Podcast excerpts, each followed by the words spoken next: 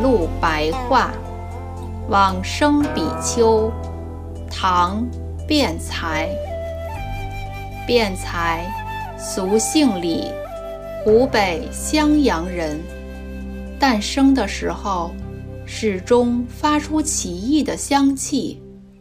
七岁时，依止现山记禅师出家，游学于各个郡县，曾经追随奉侍长安安国寺的怀威律师。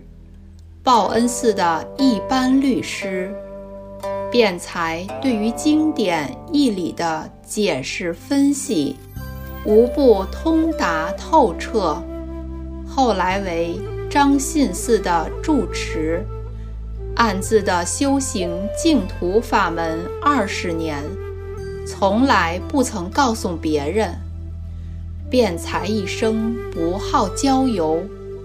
唯独与护荣仁公亲近熟悉，他告诉仁公说：“我辩才必定可以得生净土，在十年内的期限一定可以往生。”当十年约定的期限已满之后，辩才派遣弟子去报告仁公说。过去约定的期限已经到了。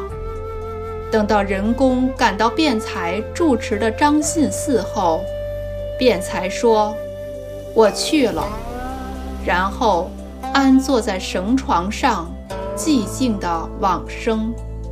大众都听到天乐从西方传过来，奇妙的香气充满室内。时年。五十六岁，出自《宋高僧传》，佛祖统记。